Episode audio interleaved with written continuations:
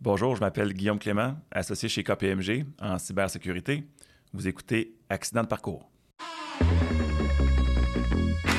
Vous écoutez Accident de parcours, un podcast dédié à enrichir la communauté de l'assurance de dommages. Peut-être êtes-vous comme plusieurs d'entre nous qui n'ont pas grandi pensant un jour travailler en assurance. C'est souvent en raison d'un accident de parcours qu'on se retrouve les deux pieds dans cette industrie. Malgré tout, on y découvre une vraie passion et on y reste par amour. Mon nom est Alexandre Gilbert et en compagnie de mon partenaire de micro Mathieu Brunet, on connecte avec les intervenants du milieu et on vous partage leurs connaissances et leur apprentissage. Grâce à nos partenaires Banque Nationale et Primaco, on fait le survol de l'actualité, des enjeux et de la réalité de l'industrie. N'oubliez surtout pas de vous abonner à l'une de nos plateformes de diffusion pour être informé de la venue de nos prochains épisodes. Bonne écoute! Bonjour et bienvenue à un autre épisode d'Accident de parcours, notre huitième épisode de la saison numéro 1. Mathieu, un mot qui est à la mode de ce temps-ci, cyber. Cyber assurance, cyber risk, cyber security. T'en penses quoi? Bien, effectivement, on entend beaucoup parler, euh, que ce soit dans le domaine de l'assurance, euh, chez nos clients qui nous questionnent beaucoup. Euh, on, peut, on, peut facilement se dire que c'est un des risques principaux actuellement, comment dire, qu'il faut, qu'il faut se pencher en tant que courtier, en tant qu'assureur, en tant qu'expert en sinistre. Je pense que c'est sur tous les bouches. Ça peut nous toucher même dans nos entreprises dans nos cabinets de courtage. Chez les assureurs, on l'a vu, euh, il y a eu des, gros cas dans les, dernières années chez plusieurs assureurs euh, directs, euh, assureurs de courtage. Donc, personne n'est à l'abri. Donc, ce qu'on a choisi aujourd'hui, ben, c'est d'avoir quelqu'un, je pense, qui vient nous parler, qu'on peut, qu'on peut dire un, spécialiste du domaine de la cybersécurité et non pas du cyber-risque. Donc, on, pourra peut-être définir un, peu tout ça. Euh, donc, ben, j'ai l'honneur de vous présenter aujourd'hui notre invité. C'est euh, Guillaume Clément, qui est euh, associé en cybersécurité chez KPMG. Exact, exact. Alors, bienvenue, bienvenue parmi nous. Merci. Je vais regarder un peu les, les, gens. C'est bon. Et merci de m'inviter à votre super podcast, Accident de parcours. Oui. Vraiment, vraiment honoré. Puis j'ai entendu parler de vous autres. Là, c'est ça a l'air super bien populaire. Fait que, puis une nouvelle formule pour moi. Euh, j'ai fait de la radio, évidemment, plusieurs conférences, mais euh, j'adore l'idée du podcast. Fait que je suis bien, bien, bien heureux d'être là. Ben, excellent. on est très content que tu sois là. Ben oui, ben oui. Euh, comme tu sais, l'idée du podcast Accident de parcours, bon, on reçoit des gens souvent de l'industrie de l'assurance. Toi, tu, je dirais que tu, tu gravites autour de l'industrie. Qu'est-ce qui t'a amené dans la cybersécurité, puis euh, évidemment intervenir avec des intervenants de l'assurance là, à terme. Qu'est-ce qui qu'est-ce qui t'a amené là? C'était un accident ou c'était ton but depuis le jour 1? Euh, comment tu t'es rendu là? Bien, je pense que euh, j'ai commencé à faire la sécurité dans une époque où c'était un petit peu moins populaire. donc, c'était un accident de parcours dans le sens que j'étais en TI, j'étais en informatique. Puis euh, c'est ça, j'ai euh, compte, j'ai plusieurs vies en informatique, on va dire. J'ai commencé très tôt dans ma carrière, même à 14 ans. Euh, une petite business à gauche, à droite. Mais c'est vraiment quand j'étais à Ottawa, j'ai travaillé pour une, compagnie qui, avait des contrats avec l'armée américaine, l'armée canadienne. Puis on a commencé à parler de sécurité à ce moment-là, sécurité des réseaux, communication, etc. Puis j'étais vite intéressé par ça. Fait que c'est carrément un opportunisme ou un accident de parcours, dans votre définition. Et puis, euh, on peut dire que ça fait quand même euh, une vingtaine d'années que, je que je gravite autour de la cybersécurité. Puis, j'aime bien le dire, sécurité hands-on, euh, proche du terrain, un peu plus technique opérationnelle, évidemment, aujourd'hui. Puis, depuis plusieurs années, je fais du stratégique, etc. Mais il reste que je suis quand même privilégié d'avoir un petit peu navigué là-dedans. J'ai fait des mandats à l'étranger aussi, où la sécurité est un enjeu national. J'ai vu toutes sortes de choses puis, euh, au fil de ma carrière, je peux me vanter de dire que je suis intervenu de près ou de loin là, dans plus de 250 organisations. Là. Wow. Euh, fait que, on amène, euh, mon équipe et moi, quand même beaucoup d'expérience. Aujourd'hui, je suis fier de gérer. J'ai fondé Égide Cybersécurité en 2009. Égide était acquis par KPMG en 2018. Alors, c'est pour ça maintenant que je fais partie de la grande famille KPMG comme associé, aussi président encore de Égide, qui reste une filiale de KPMG, une division euh, plus hands-on, cybersécurité opérationnelle. On fait de la réponse aux cyberattaques. C'est pour ça qu'on parlait tantôt de, du lien avec les cyberassurances. Pas, on est très, très, très dans ce giron-là.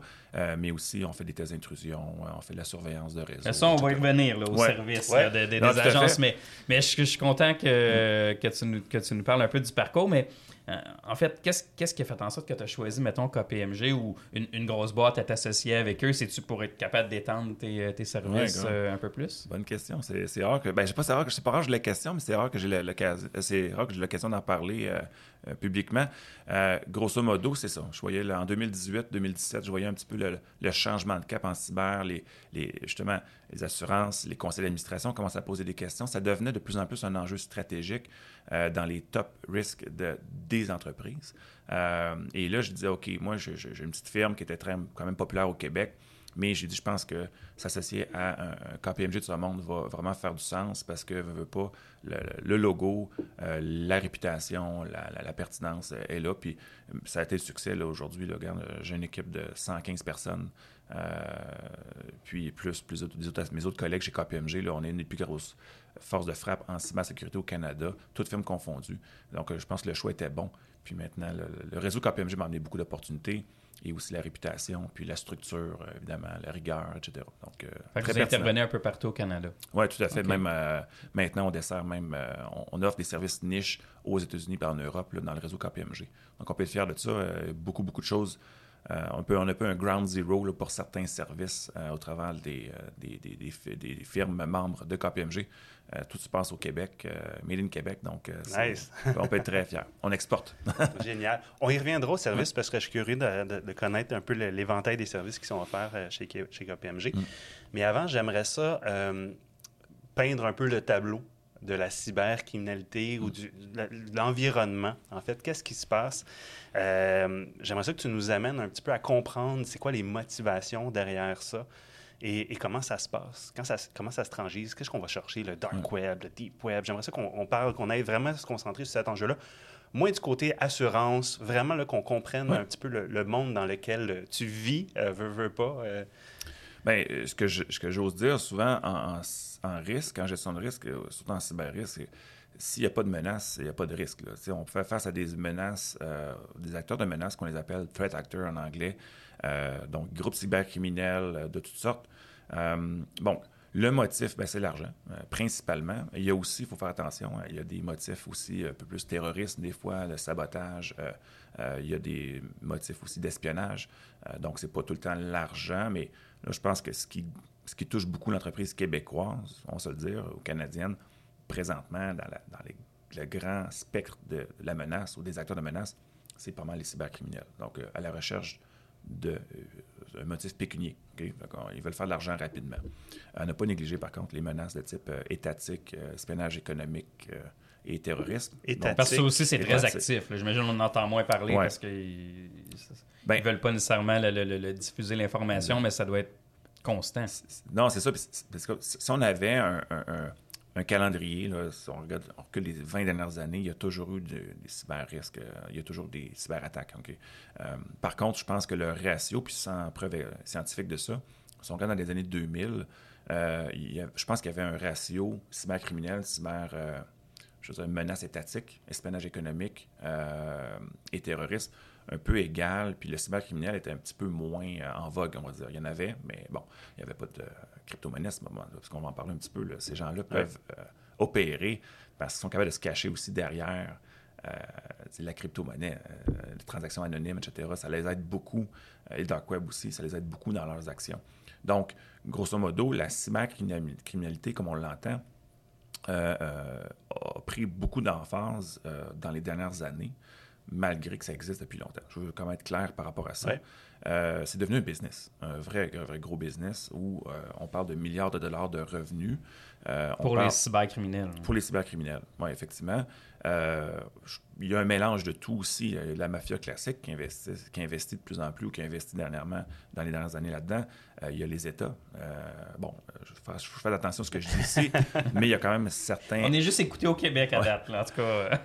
non, parce que tu sais, il y a des choses, il y a des, là, il y a des rumeurs, des fois il y a des faits, des fois c'est des rumeurs, euh, des fois c'est des, on, colle les morceaux, mais il y a quand même des États, euh, on va dire, euh, rogue country, qu'on les connaît un petit peu, qui se financent en partie avec des, des, actes cybercriminels. Comme la Corée du Nord, mettons. Genre, C'est eux, eux, on peut-tu les nommer? Oui, oui. Ben, Iran, Corée du Nord, c'est assez connu, notamment. Il y a des... fait que, tu te retrouves à, qui, contre qui? Tu te retrouves contre des, des fois des individus qui sont talentueux ou qui ont accès à la technologie, euh, tu te retrouves face à des groupes cybercriminels qui sont nés euh, dans la cybercriminalité. Tu te, retrouves, tu te retrouves face à des, euh, de la mafia classique ou du crime organisé classique qui ont leur, leur investissement ou leur, on va dire, leur, leurs gens qui travaillent là-dedans ou qui, pour qui ils, sont, ils rendent des comptes. J'ai une question là-dedans. C'est qui le portrait type d'un cybercriminel? Il ressemble à quoi? C'est-tu un jeune? C'est-tu quelqu'un qui, qui, vient de l'informatique? Non, mais est-ce qu'il est y a un, y a-tu bien des arrestations? Y a-tu bien des, des, des, opérations? Là, on, va un peu plus loin, mais je veux dire, y a-tu un portrait type qu'on peut s'imaginer ou, ou c'est ben, vraiment très abstrait? C'est une bonne question. Honnêtement, j'ai jamais eu cette question-là. Écoute, je pense que les jeunes, en général, c'est un. On se trompe pas, OK? Euh, jeunes, talentueux. Euh, je vais dire quelque chose, par contre, qui est vrai. Euh, les pays, le, profil type, euh, c'est souvent un individu qui, dans un pays euh, émergent. donc, cette personne-là est éduquée donc, ou a accès à l'éducation minimale, a accès à Internet, évidemment, a accès à de la technologie, a accès à une, bande passante Internet nécessaire, minimale, est sans emploi. Donc, euh, tu regardes certains pays où la, nous, la pyramide euh, démographique s'est un peu inversée, mais certains pays où les, la, la, plus grande partie de la population, c'est entre 15 et 25 ans. Euh, puis tu te retrouves dans des pays où est-ce qu'effectivement, ils ont tous les critères, les, ingrédients que je viens de nommer. Et, tu te retrouves avec... C'est un, un, terroir fertile pour ce genre de, de, profil-là d'individus cybercriminels. Pourquoi jeunes? Mais jeunes, ne veulent pas. On, on parle de technologie, on parle de il faut quand même avoir un peu de facilité, il faut, toucher ça un petit peu plus. Quand tu es jeune, c'est rare de. J'ai rarement vu quelqu'un qui C'est souvent des organisations et non pas des, individus seuls qui non, Il y a des euh, Non, il y a des individus seuls. Ah oui, Parce que c'est ça l'affaire, c'est que c'est un peu complexe, mais il y a quand même des plateformes aujourd'hui. Il y a des outils, il y a des plateformes pour faire du hacking. Il y a du ransomware as a service platform. C'est-à-dire que toi, tu peux être un individu et te servir de ces outils-là ou de ces plateformes-là pour euh, attaquer et, ou, euh, je vous dirais, euh, ouais, dans une attaque, il y a plusieurs étapes. Il faut, faut, faire la reconnaissance, il faut s'infiltrer dans un réseau, il faut compromettre un actif, là, un poste de travail souvent, ou un serveur, ou un service web. Puis après ça, il faut commencer à faire son travail à l'intérieur du réseau. Si on parle d'encryption, on parle de rançongiciel, par exemple, bien, tu peux encrypter un serveur, tu peux encrypter 600 serveurs, tu peux encrypter 1000 postes de travail. Euh, les services cloud aussi, etc. Donc, il faut que l'attaquant fasse ce qu'on appelle du mouvement latéral dans le réseau, que ce soit cloud ou euh, physiquement on-prem, ou, ou de l'escalade de privilèges qu'on appelle. Donc, tu as besoin de connaissances, mais il y a des outils qui facilitent ça aussi. Donc, ça peut être un individu qui utilise ces plateformes et outils-là, après un minimum de connaissances, par contre, et d'expérience, mais il reste que ça peut être à la portée de quelqu'un qui est initié, qui a un peu de facilité, qui est un peu perspicace, jusqu'à les groupes ou individus qui sont carrément des, leaders, des créateurs. Ils vont, ils vont, ils vont créer ces outils-là. Euh, ils vont trouver des failles dans les systèmes, qui, des failles qui sont inconnues de tous, puis qui, vont publier, qui ne seront pas publiées par eux, du moins, qui vont peut-être être trouvées par un autre chercheur éventuellement plus tard, mais on en a connu, on en a trouvé, euh, on a, chaque année des, failles zero day qu'on appelle. Donc, c'est des failles qui sont euh, découvertes, qui sont critiques, mais qui n'ont pas de patch pour mais cette faille-là est peut-être connue par un groupe ou qui est exploité. Euh, ou un État, OK? Vous comprenez les services, les services de, renseignement de certains États. C'est connu, il y avait le Snowden qui, a publié euh, plein de choses sur les services de renseignement américains qui, connaissaient des failles, notamment dans Windows, euh, qui, exploitaient depuis des années des fins d'espionnage. Bon, mais là, je ne veux pas viser les Américains la plupart des pays occidentaux ou même euh, non occidentaux font ça. Donc là, tu as un mélange. Tu as, des États qui connaissent des trucs, tu as des criminels qui font de la recherche, qui découvrent des failles, qui vont peut-être exploiter euh, euh, à, leur, bénéfice sans que ce soit connu. Mais bref, anyway, c'est très complexe. Fait que ce qu'il faut retenir, c'est que comme entreprise ou comme individu, on fait face à quand même des milliers, voire des millions d'individus et ou de groupes organisés. Ces gens-là ça peut être des États, ça peut être des, criminels euh, d'expérience aguerris, ça peut être des amateurs. Euh, c'est juste que le nombre grandit. Ça de plus en plus. Mais tu as évoqué, Alex, attends, euh, oui. le, dark web au début. Euh, peux-tu nous en parler un peu? C'est quoi? Euh, comment on y a accès? Est-ce que les gens opèrent tous du dark web? Puis pourquoi ça s'appelle le dark web? premièrement, le dark web, euh, c'est un c'est Internet. ok? Ça fonctionne quand même sur les, fils, les mêmes fils. Là. on, ramène ça à sa plus simple expression. C'est juste que ça fonctionne avec un langage différent, un protocole différent. Donc, euh, nos navigateurs classiques n'ont pas accès au dark web parce qu'ils ne parlent pas ce langage-là. Ça prend un navigateur Tor qu'on appelle. Euh, ça, ça, se télécharge, ça s'installe sur Windows, sur Linux, etc. Et puis, l'adressage est un peu différent aussi. Ce n'est pas un point .com, c'est des points .onion qu'on appelle ou d'autres choses. Ouais. Euh, Et pourquoi des oignons? Écoute, ça a été créé euh, comme ça. mais en fait, quand le Dark Web, on préfère un podcast juste là-dessus. Mais, mais grosso modo, ça a été créé par les services de renseignement américains pour permettre aux agents de communiquer en passant par Internet, mais de façon anonyme et, et, furtive. Donc, la particularité du Dark Web, euh, c'est une, façon de communiquer qui n'est pas nécessairement directe. C'est que chaque message va être euh, acheminé ou redirigé par plusieurs nœuds. OK? Fait que, grosso modo, au lieu de passer d'une adresse IP A à l'adresse IP B, tout le monde comprend c'est quoi une adresse IP aujourd'hui, euh, on va passer par peut-être 1000 ou 100 ou 1000 nœuds, 1000 autres adresses IP, puis les messages vont être éclatés. Ceux qui ont fait un peu de BitTorrent, là, tu télécharges euh, mhm. un fichier, mais à, partir de plusieurs sources. ok? Fait que tout le monde devient un petit serveur. Là. Même nous, même à la maison, on pouvait devenir, euh, on pourrait participer parce que, bon, euh, c'est du fragment. En fait, on fragmente finalement un message ou un fichier, ou peu importe. Mais pour simplifier ça, Docker, c'est un peu ça. Fait que c'est pas retraçable, en fin de compte. La source n'est pas retraçable. Et, la destination, souvent, ben, peut être connue, évidemment. Mais ce que je veux dire, c'est que si tu te mets dans le milieu, puis tu essaies de voir d'où ça vient, où ça s'en va, c'est quasiment impossible. Et ça, c'est le Network Tor qui permet ça. Exactement. C'est vraiment le principe euh, derrière ça. Donc, c'est il faut comprendre que le dark web, c'est quoi? C'est anonyme. C'est le but, c'est de rester furtif et anonyme. Tu ne peux pas voir d'où les communications partent et où elles s'en vont. Donc, ce qui permettait aux agents euh, du renseignement américain de pouvoir utiliser Internet pour communiquer entre eux euh, sans être retracés. Donc, et là, ils ont démocratisé ça. Euh, je pense que c'est délibéré. D'ailleurs, je, m'éloigne un peu peut-être de mes compétences, là, je, dois le dire. Mais euh, aujourd'hui, c'est utilisé par, bref, utilisé par plusieurs personnes, dont les criminels. Donc, sans le dark web, et là, on rajoute après ça la crypto-monnaie. Donc, sans le dark web, et donc le réseau Tor, ou le principe euh, qui sous-tend ça, et la crypto-monnaie, qui est aussi une transaction anonyme. OK? donc, le, 1 plus 1. 1 plus 1. Fait que enlever ça de l'équation, on ne fait pas face euh, aujourd'hui avec pas autant de facilité. Par exemple, la rançon. Si enlever la crypto-monnaie et enlever le, réseau euh, Dark Web, je demande une rançon. OK, je prends ton, ton, entreprise en otage de façon numérique, on va en reparler tantôt, on encrypte les systèmes, les données. Tu es pris en otage. C'est une prise d'otage numérique ou digitale, carrément. Je te demande une rançon pour te, permettre de, sortir de cette, situation-là. Donc, je te donne une clé de déchiffrement en, en retour. Bon la rançon, s'il n'y a pas de crypto-monnaie puis Elle est retraçable. Ben, elle est retraçable. Ça va être un transfert bancaire. C'est quoi? C'est une enveloppe? Dépose-moi ça au coin de Sainte-Catherine. Euh, dans, un sac, dans une poubelle. fait que, tu sais, c'est quand même. Euh, oui, on peut s'y extrapoler plein de scénarios de films euh, qu'on a déjà vus ou de, la vraie vie, mais c'est ça. Fait, que ça, tu vois, c'est des facteurs qui ont vraiment favorisé la, recrudescence des, des cyberattaques. Fait que le dark web, c'est le marché, en fait. oui, mais euh, j'ai pas répondu. Non, non, ça va. Ben, ben, qu'est-ce qui se passe le dark web? Ben, il, se vend beaucoup de choses. Euh, il se vend de l'information, il se vend des accès, il se vend des outils. Donc, euh, par exemple, les, ceux qui exécutent des attaques de type rançon logiciel, des fois, ils vont acheter un accès dans un réseau qui, est déjà, qui a déjà été... Il y a déjà un pirate qui a fait l'accès, puis lui...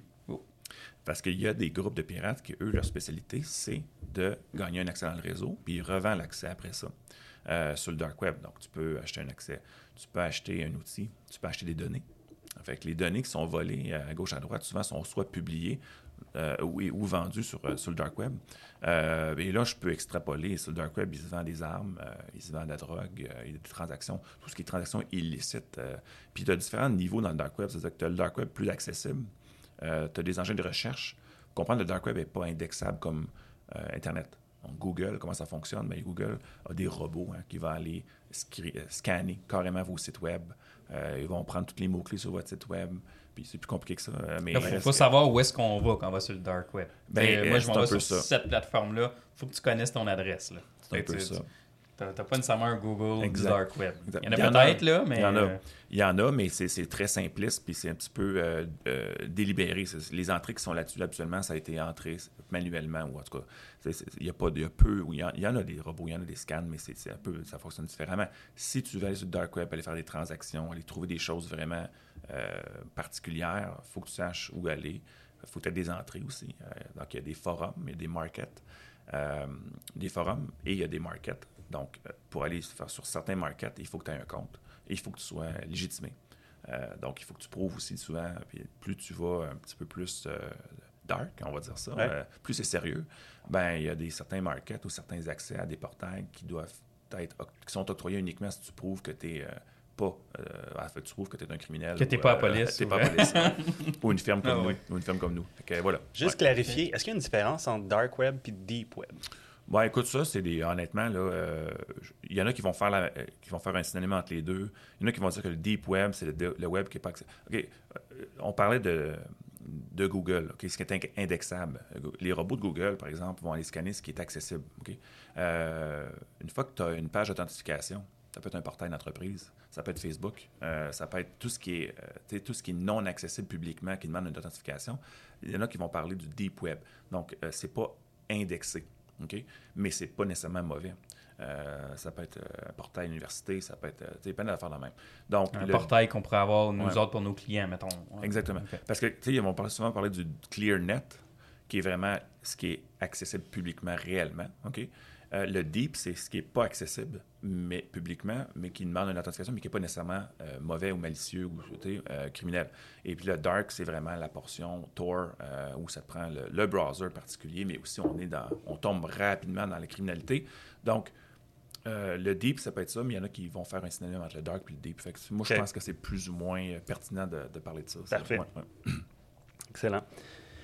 J'aimerais ça qu'on parle un petit peu euh, ben, des des- l'évolution des méthodes d'attaque, euh, puis euh, un petit peu les types d'intrusion qui se fait présentement. Oui, oui.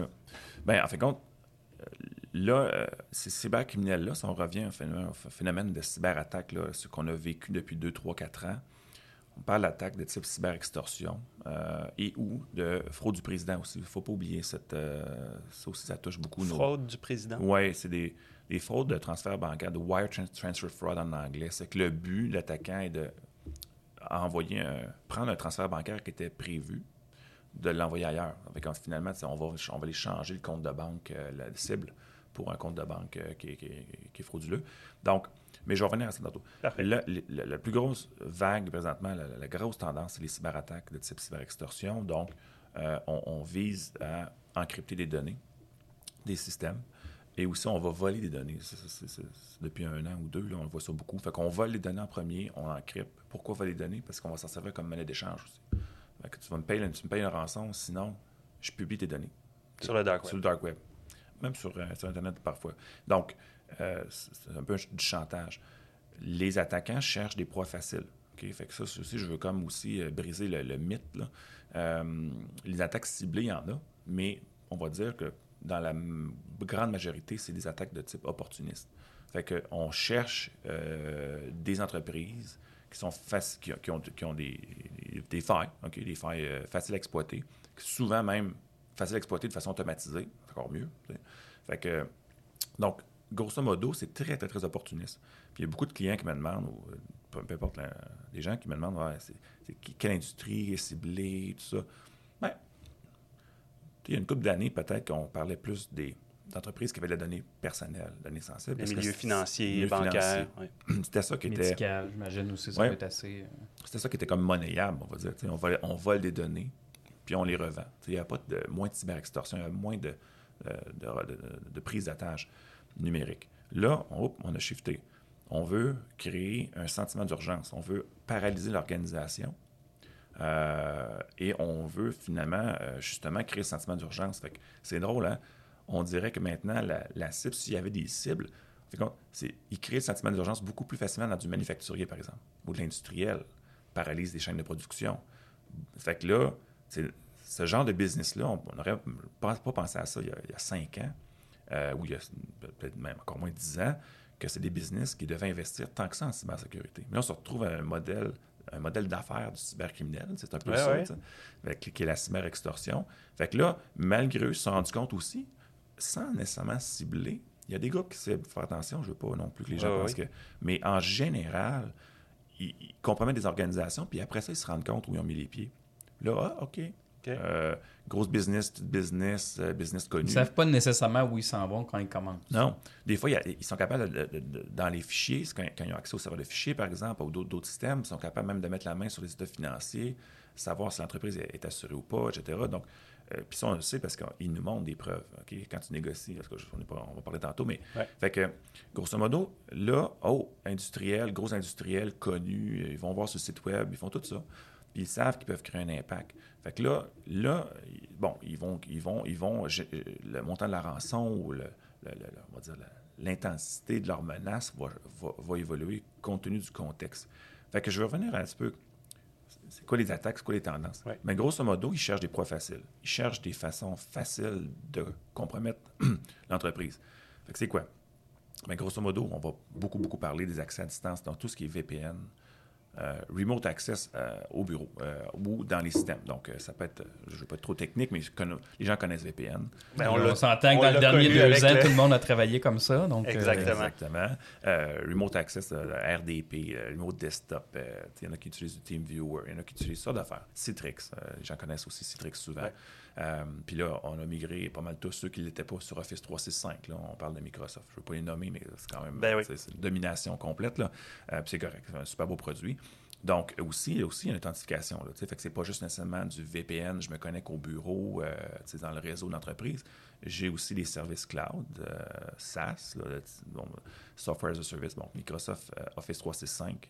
Donc, mon accès à Office 365, euh, euh, bon, j'ai un portail cloud, mais maintenant je peux l'avoir sur mon laptop, mais il reste que Teams, euh, Office, SharePoint, OneDrive, bon, c'est des services que des fois je vais utiliser sur ma machine avec des clients, des clients lourds qu'on appelle, installés sur ma machine, mais j'ai tout accès à ça aussi dans le cloud, fait que je peux me connecter dans le cloud pour accéder à mes courriels, ça.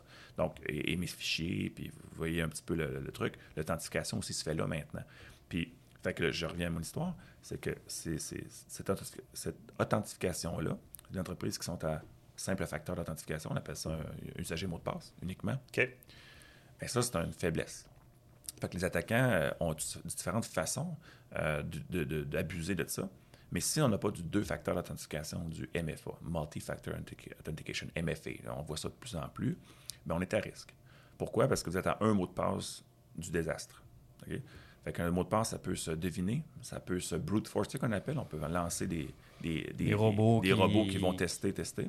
Ça peut aussi se ficher. On, peut faire un phishing, un hameçonnage, faire semblant que vous avez une page d'authentification Office 365 ou Microsoft, amener les gens à, ah, vous devez changer votre mot de passe, là, puis c'est pas un vrai euh, demande. Pas une vraie demande. Ils viennent de le... Euh, exactement, boum. Fait que, tu sais, assez facile de tomber, mettre la main sur un mot de passe. Il y a différentes façons de le faire. Donc, vous êtes un, sur un mot, de passe du désastre. Puis c'est ce qu'on a vu beaucoup de ça dans la dernière année. Fait que la euh, double authentification, ça devient... C'est plus optionnel. Je pense qu'il faut tout le monde s'en aille là de façon euh, primordial. presque euh, Top 1. sans question. Là. Top 1.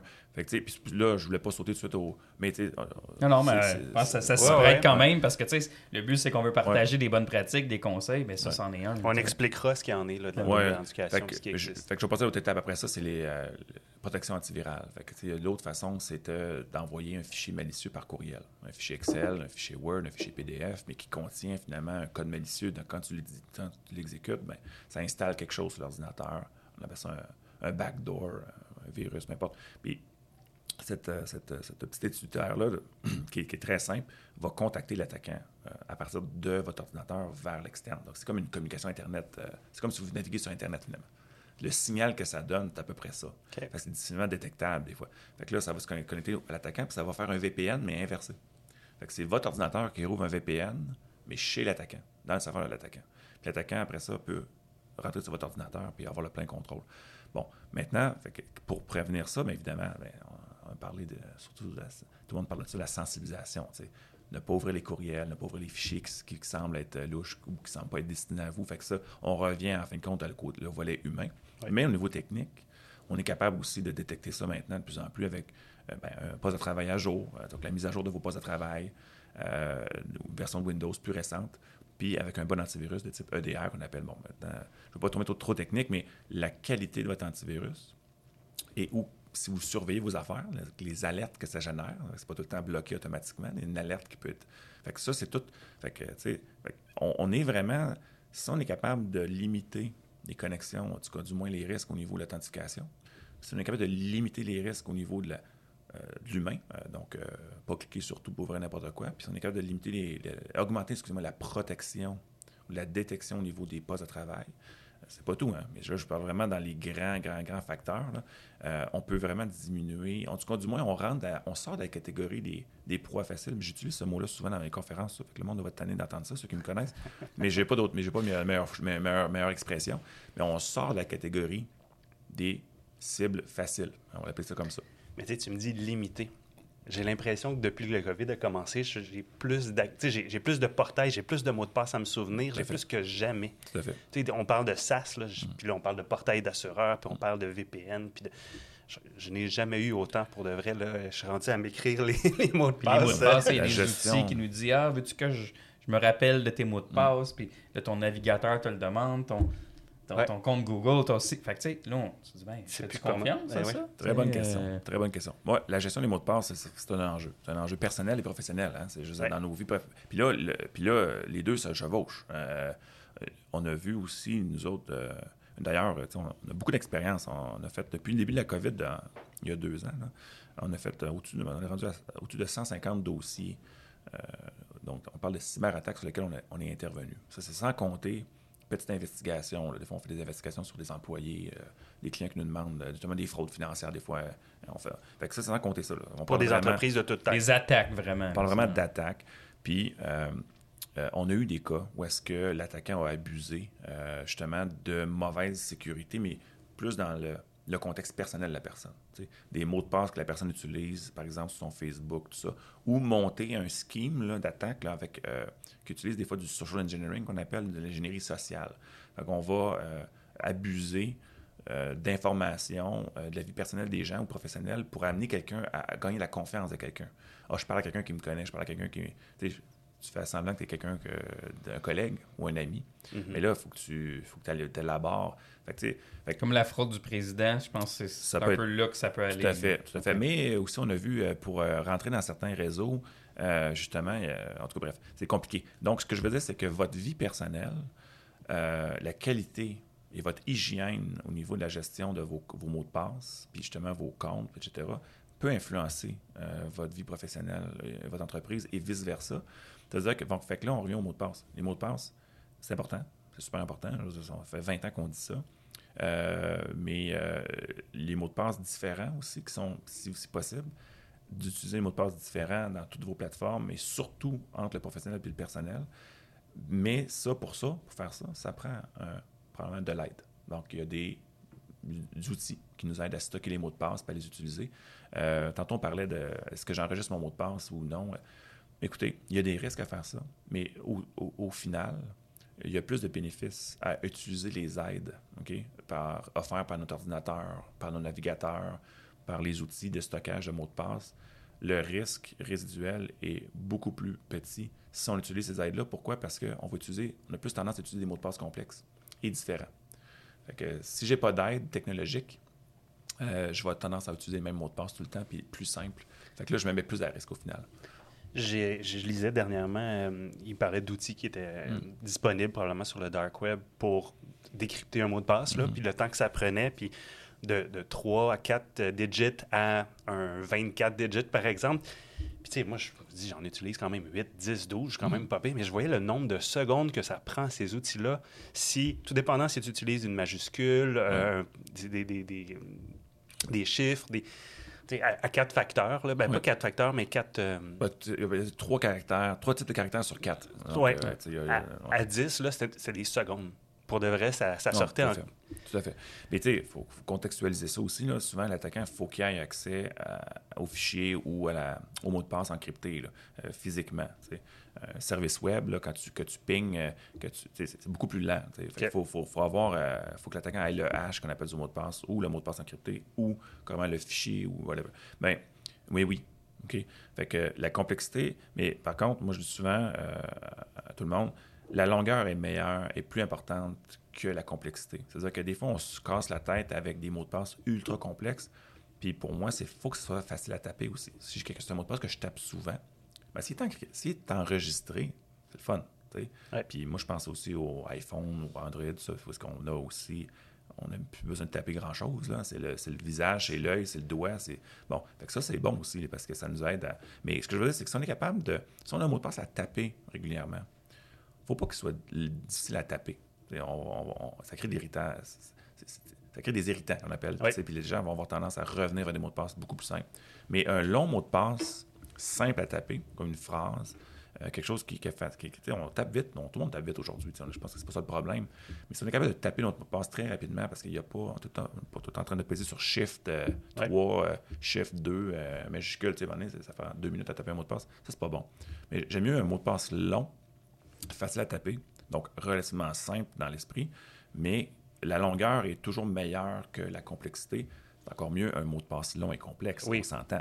Excellent, ça. Mais je peux faire un mot de passe très long, genre 15-20 caractères. Ça paraît beaucoup 20 caractères, mais si vous tapez une phrase euh, ou quelques mots que vous connaissez, que vous maîtrisez bien, ou un prénom, non, ça va quand même assez vite. Puis là-dedans, je glisse quelque chose. Je glisse des chiffres, des majuscules peut-être, peut-être un caractère spécial. Idéalement, dans le milieu du mot de passe, on évite peut-être de mettre en avant au début pas à la fin, parce que souvent, ce que les gens font, ils commencent avec une majuscule. Fait que ça, c'est des patterns qui sont connus dans les- des algorithmes de, de décryption de mots de passe.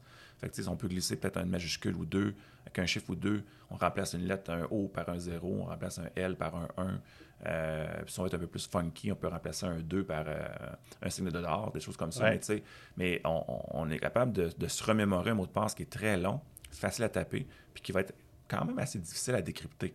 Euh, quand on tombe à 15-20 caractères, même si on reste dans un mot de passe simple, ça reste qu'on vient de rallon- rallonger euh, de beaucoup. Mais là, les ordinateurs sont de plus en plus puissants. Puis ils vont continuer à l'être. Ouais, c'est il y a des ça, services hein. Fait que, tu sais, le temps, c'est très, très relatif aussi. Là. Nous, on est quand même équipés pour aussi faire du brute force sur les mots de passe quand on fait des tests d'intrusion. Puis on est capable d'arriver à des affaires. euh, ce qu'on pensait vraiment complexe là, il n'y a pas longtemps, c'est rendu que, ouais, OK, ça Mm. va vite, pareil. Tu sais, fait que faut, faut être, faut, faut être relatif. C'est pour ça que le deuxième facteur d'authentification est important. Moi, je veux même vous dire, partout où est-ce qu'on a un deuxième facteur d'authentification, un code qui est envoyé sur votre mot de passe, euh, un code qui est envoyé sur votre téléphone ou un, un- un jeton là, physique qui change, Ouais. ou votre euh, physique, hein, ça peut être euh, votre pouce, euh, votre œil, tout ça, ben, le mot de passe a peut-être un petit peu moins d'importance. Parce que le mot de passe, c'est, oui, il est là, il est important, mais l'attaquant ne pourra pas y aller euh, passer à travers cette étape-là s'il n'y a pas l'autre facteur d'authentification. C'est pour ça que je pense qu'on est capable de, de faire la juste part. Puis maintenant, je- rapidement, ça, ça peut être aussi un autre, un autre podca- podcast en soi. On tombe dans du passwordless, des stratégies passwordless.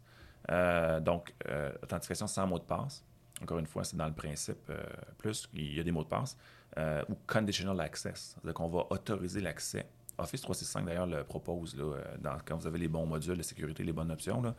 euh, c'est qu'on autorise l'accès à la plateforme, au service cloud, pas juste basé sur un mot de passe. Puis un deuxième facteur d'authentification, c'est basé aussi sur votre adresse IP, sur votre, euh, votre comportement, à partir de quel appareil. Ça, on le voit pas.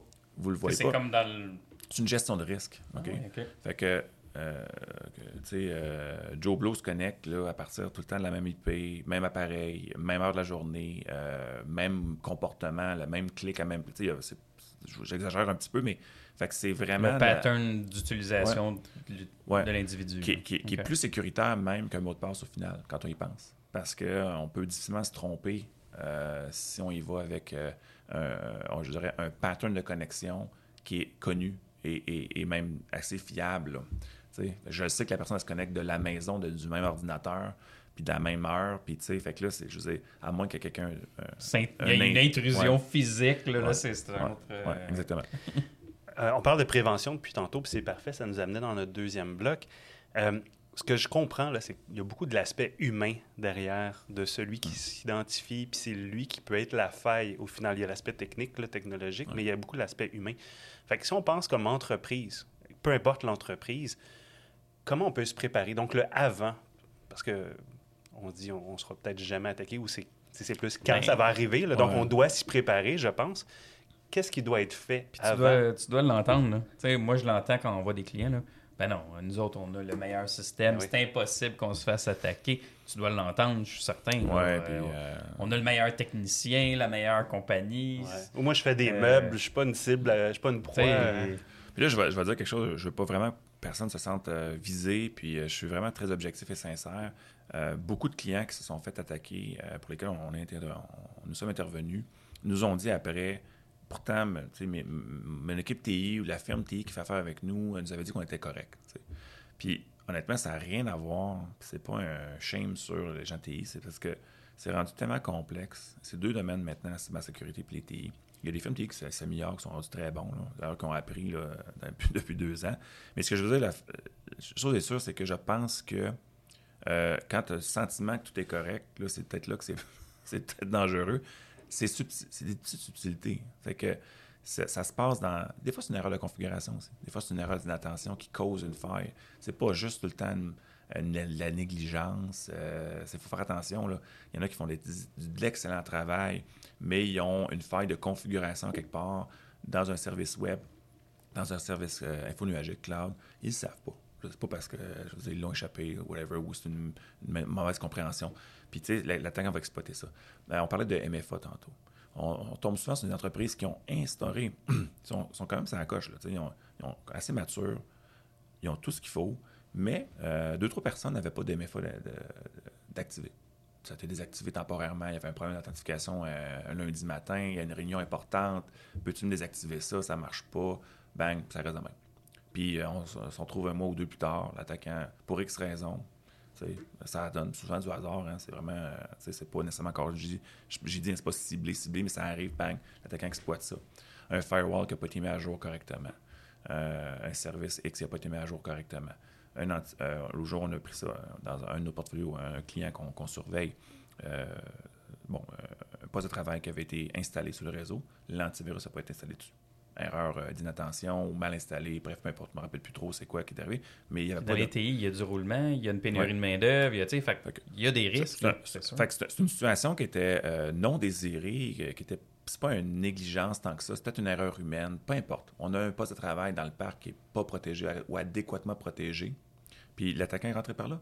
Fait que, tu sais, c'est... Fait qu'il faut faire attention entre le on, est correct, mais dans, le sens, dans le vrai sens du terme, on, a fait bien les affaires, on est vraiment une belle hygiène, on, a mis en place des choses, versus c'est comme mon vrai, vrai, vrai statut. Fait que, qu'est-ce qu'on doit faire pour se préparer? Bien, euh, euh, encore là, je vais être objectif, je ne veux pas avoir du gars qui prêche pour sa paroisse, mais je pense que faire faire des évaluations des états des lieux à l'occasion, c'est quand même pas mauvais. Par un, autre, un autre firme, quelqu'un qui est indépendant par, rapport à la, firme TI en place, euh, ou l'équipe TI en place. des tests d'intrusion. Évidemment, investir en technologie, je pense que le secret aujourd'hui, ou la seule solution, c'est, on parle souvent du People Technology Process, ben, en cyber, ben, ça te prend des gens compétents qui connaissent un minimum ça. Ça prend de la technologie. Tu t'en sors pas. Fait qu'il faut que tu investisses dans la technologie moderne et dans les best players du marché. Ça aussi, c'est un autre, euh, c'est très compliqué parce qu'il y a des milliers maintenant de vendors, de fabricants de produits de ci, de ça. Puis tu as le cloud qui s'en mêle, puis tu as des nouveaux types de produits qui naissent en sécurité à toutes les, toutes les années. Fait que, euh, on vend aujourd'hui, puis on, utilise des solutions qui n'existaient même pas il y a deux ans, euh, qui font vraiment la différence. C'est pas juste du superflu. Fait que faut quand même avoir un, un, budget raisonnable pour tenir à jour notre stack de technologie sécurité. C'est une gestion continue, là. Oui, puis tu sais, faut être agile. Je ceux qui ont des plans 3-4 ans, plus dans les plus grandes entreprises, on voit ça, moins dans la, petite entreprise, mais qui ont des, des roadmaps 3 ans. Oublie ça. Là. Vous allez tout changer. Il faut être agile. Il faut être capable de revoir des décisions, euh, bouger des budgets d'investissement euh, pour justement diminuer certains risques. Après ça, les. Fait que, tu euh, un minimum en place, mettre à jour ces systèmes, c'est super important. Fait dans, dans, la prévention ou dans la avant, nous, quand on. C'est fait que, des bons outils de sécurité, un minimum de connaissances, se faire tester, se faire challenger une fois de temps en temps, je pense que c'est la moindre des choses. En même temps aussi, ceux qui sont les petites entreprises, je comprends que ça s'adresse moins à eux, mais moyenne taille, plus grande taille, quand nous, on intervient sur un incident, euh, euh, souvent, ce qui nous manque, c'est quoi? C'est la visibilité sur les logs, les fameux journaux d'événements, les logs. Les logs du firewall. C'est quoi un log? Ben, c'est un, stockage avec c'est un, un élément qui donne un peu l'histoire, les connexions. Qui, qui a fait quoi, à quel moment, il est allé où, OK? Euh, les connexions entrantes, sortantes du réseau aussi, qui font passer à travers le firewall. les données, quand on a des, situations d'exfiltration de données, on peut voir que des fois, on, c'est difficile à dire exactement qu'est-ce qui est exfiltré, mais on peut voir qu'il y a eu 50 gigs, 100 gigs d'exfiltrés quand les logs sont accessibles du firewall. Ce qu'on voit dans le firewall, par exemple, dans le coupe-feu, le, volume. Ça peut être un, firewall euh, physique, mais ça peut être aussi dans le cloud. Quand, tout ce que je dis maintenant, ça peut être soit cloud ou on-prem qu'on appelle, physique. Donc, parce que maintenant, c'est pas mal ça. Euh, fait que un peu de stockage de log, un minimum. Un, bon, bon antivirus, je parlais de DR tantôt. Un antivirus ADR, c'est pas juste la production, c'est aussi la capacité d'investigation et d'intervention. On est capable d'isoler un poste de travail, de, le rendre. c'est tous des petits détails qui font qu'à un moment donné, euh, je suis prêt, je diminue mon risque, mais si ça arrive aussi, je suis capable, on est capable d'intervenir, nous ou la, compagnie elle-même, euh, on est capable d'intervenir rapidement pour diminuer l'impact euh, de l'attaque. Est-ce que tu dirais qu'il y a beaucoup de, aussi d'attaques qui viennent de l'interne? On l'a vu dans, un cas très médiatisé au Québec, sans le nommer, mais est-ce que est-ce que c'est, aussi un phénomène qu'on, voit beaucoup? Puis est-ce que vous intervenez aussi dans des, situations comme ça de, de, vol interne de données, euh, bon, souvent à but financier ou juste pour nuire tout simplement à, l'entreprise? C'est pas la norme. Puis euh, je, aussi, je vais briser un autre mythe. On entend moins parler d'aujourd'hui, mais je me rappelle dans les années 2000, puis même début 2010, 15, là, il y avait beaucoup de conférenciers même qui parlent de ça. Insider threat, puis votre menace, 80 de la menace, c'est interne. C'est pas vrai. C'est des statistiques qui viennent en cybersécurité, c'est pas vrai. C'est des statistiques qui viennent souvent de la fraude financière ou des, euh, finances. oui, c'est vrai. Délit d'initié, fraude financière, euh, quelqu'un qui, crée un chèque de façon frauduleuse, etc., des transferts bancaires frauduleux. C'est vrai que la menace souvent va être à l'interne.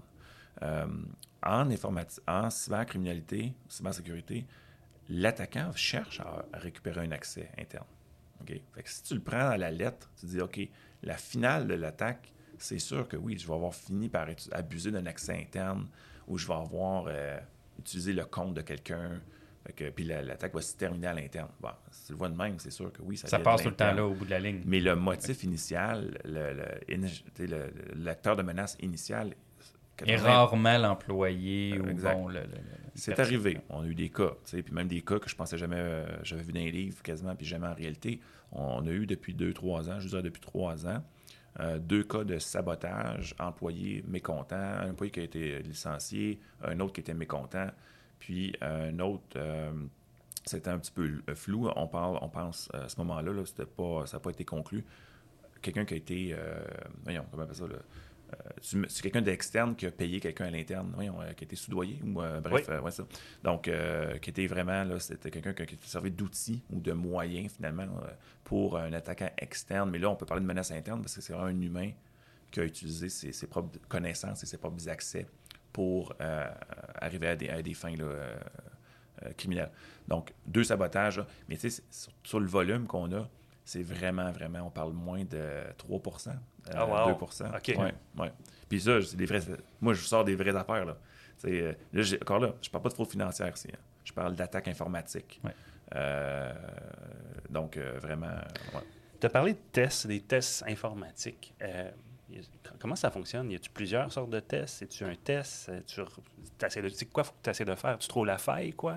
Écoute, c'est très large. Hein? On parle, souvent, on, parle, on va, nous qui vont parler d'audit. Euh, on parle d'un audit, c'est pas vraiment un audit. Un audit, ça se fait par rapport à un, norme. Ben, nous, on, ça revient au même. On, parle de, bilan, état des lieux. Il y a un volet qui est très théorique. Donc, on va prendre des bonnes pratiques, on va faire des, workshops, on va, euh, poser des questions. Mais tu as des tests qui sont plus techniques. Donc, euh, vérification de configuration, ça peut être une chose, mais jusqu'à des tests d'intrusion. Donc, on va, des tests automatisés comme des scans ou des balayages, il y en a qui connaissent ça. Ça, c'est un test automatisé, c'est un peu pour identifier les low-hanging fruit, les, les, failles là, vraiment faciles identifiables. Facilement identifiables par l'attaquant qui, justement, les robots sur Internet qui scannent vos services web. Bien, on, reproduit un petit peu le même comportement. ça, c'est un outil informatique. C'est un outil, c'est un Effectivement, il y a un petit peu de main-d'œuvre derrière ça, mais très peu. Là, là, ça fait. fait que j'y vais d'un bilan qui est plus théorique en passant par une vérification de configuration, en passant par un scan ou un test automatisé, jusqu'au test d'intrusion manuel, où là, on va simuler, bien sûr, on va tester des sites web, des services web. Donc, ça peut être un portail, un site web, euh, que des, champs, hein, ça peut être un site transactionnel ou whatever. Il faut comprendre que les attaquants, des fois, vont exploiter des failles applicatives qu'on appelle. Ils vont injecter du code dans les champs. Au lieu d'écrire euh, Guillaume Clément, ben, j'écris euh, une ligne ça de longue qui va essayer d'aller euh, en tout cas, abuser de certaines faiblesses dans la logique de l'application en arrière-plan. C'est un peu compliqué. Euh, mais à comprendre, mais le principe, c'est que... c'est très clair. Ça. Mm. Après ça, c'est un test d'intrusion applicatif qu'on appelle, web. Pour ça, des tests d'intrusion d'infrastructure. On parlait de VPN tantôt, on parlait de, ou même de sur le réseau. On va essayer de compromettre un service d'authentification, on va essayer de compromettre un système euh, Windows, Linux, peu importe, parce que le système n'est pas à jour, etc. On va essayer d'exploiter des failles on va essayer de, se propager sur un réseau euh, qui est supposé être segmenté, par exemple. je pense beaucoup à des, euh, transporteurs, euh, mettons, comme, je ne veux pas les nommer, mais des aéroports, des, la STM, ça. Que c'est des, entreprises qui ont des réseaux. Puis même dans la manufacturier, on a ça aussi. Des usines qui vont avoir des, systèmes automatisés. La chaîne de production va être automatisée. Souvent, c'est toutes des entreprises où est-ce que ces systèmes-là, c'est des systèmes industriels. Des systèmes OT qu'on appelle. Donc, c'est des systèmes d'opération euh, des contrôleurs, il y a toutes sortes de boîtes noires là-dedans. C'est pas vraiment tout le temps des systèmes comme on connaît, classiques Windows, euh, etc. Fait que ça, c'est des systèmes, des, des, des, réseaux qui sont souvent isolés. D'ailleurs, si les auditeurs euh, se, retrouvent là-dedans, ce sont là qui, qui, ont des clients ou qui, qui, sont dans le manufacturier, des, mais souvent, on pense que c'est isolé, parce que réseautiquement parlant. Mais nous, on peut faire des tests pour essayer de s'infiltrer à partir du réseau normal, back-office, on va dire, vers ces réseaux-là. On est capable de se rendre loin, on est capable de compromettre théoriquement des machines? Fait que, c'est des tests qu'on peut faire. C'est un exemple parmi tant d'autres. Puis la grande finale, c'est le, fameux Red Team. On peut simuler des attaques aussi, by the way. On simule l'exécution de virus. Est-ce que l'antivirus le, détecte? Est-ce qu'on est capable de... Les mécanismes de détection fonctionnent-ils? Les, mécanismes de protection fonctionnent-ils? On simule les attaques populaires. Jusqu'à faire le fameux Red Team. Le Red Team, c'est une simulation complète d'attaquants. Euh, c'est un attaquant qui n'a pas accès à l'organisation, qui n'a aucune connaissance de l'organisation. Puis l'objectif est de prendre contrôle, on va dire, ou de, se, de compromettre des actifs importants de l'organisation. Fait que technique, tous les coups sont permis, entre guillemets. Fait que ça peut être euh, des fiches, du phishing très, très, très avancé. Ça peut être des modèles d'attaque très avancés, euh, même jusqu'à faire du, de la recherche et développement pour aller exploiter des Fait que là, on utilise un hacker. Là. Soit on lui donne un mandat ou vous en avez à l'intérieur qui ont ces capacités-là de pouvoir faire le travail. Tout à fait. Ben, écoute, on... Parce que j'espère qu'il reste à l'interne et qu'il ne sous-traite pas à des vrais hackers qui ont un job de jour, une job de soir. Et puis, euh, euh, J'ai souvent ces questions-là, mais je pose les mêmes questions à mes employés. Mais, euh... As-tu une job de soir? mais non, mais écoute, euh, c'est des gens, c'est des gens de carrière, de carrière qui sont, oui, qui sont des, des, gens très puissants quand tu y penses. Hein. C'est comme des samouraïs digitales. C'est dans le, mon équipe, je, on a même la chance d'avoir des gens de classe mondiale qui sont capables de, faire du, euh, des tests d'intrusion comme ça dans les banques, dans du Fortune 500, euh, dans les, euh, même des, avions, tester des avions, des trains, des choses comme ça. Ça existe-tu de, l'intrusion physique?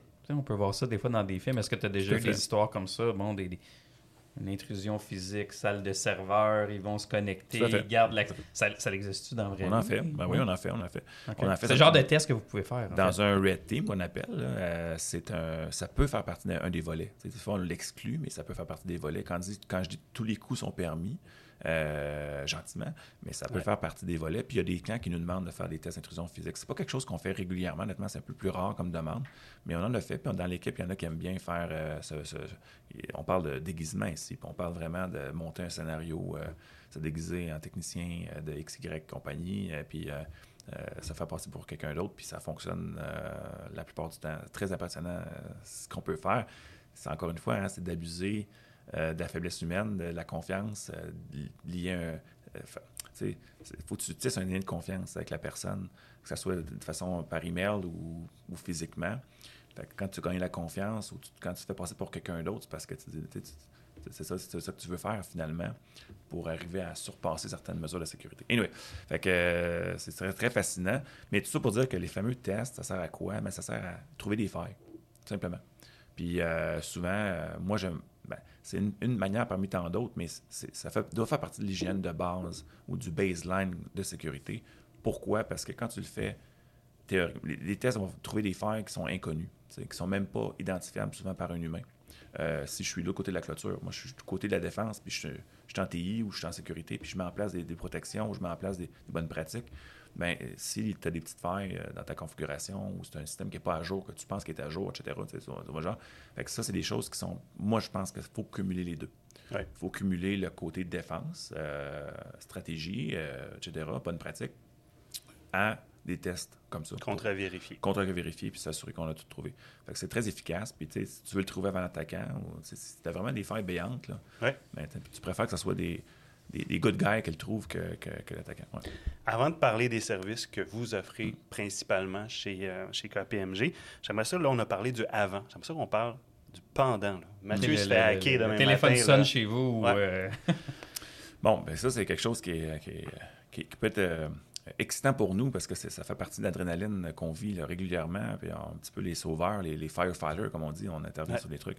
Mais euh, force est d'admettre que c'est pas toujours tout en drôle. ok? Fait que, euh, on a vu, euh, moi j'ai vu des, des, CFO, des PDG pleurer comme des bébés qui étaient sur le point de tout perdre leur, leurs avoirs. Ça va, c'est loin que ça, des fois. Là. Mm. Fait que c'est, très, très, très sérieux.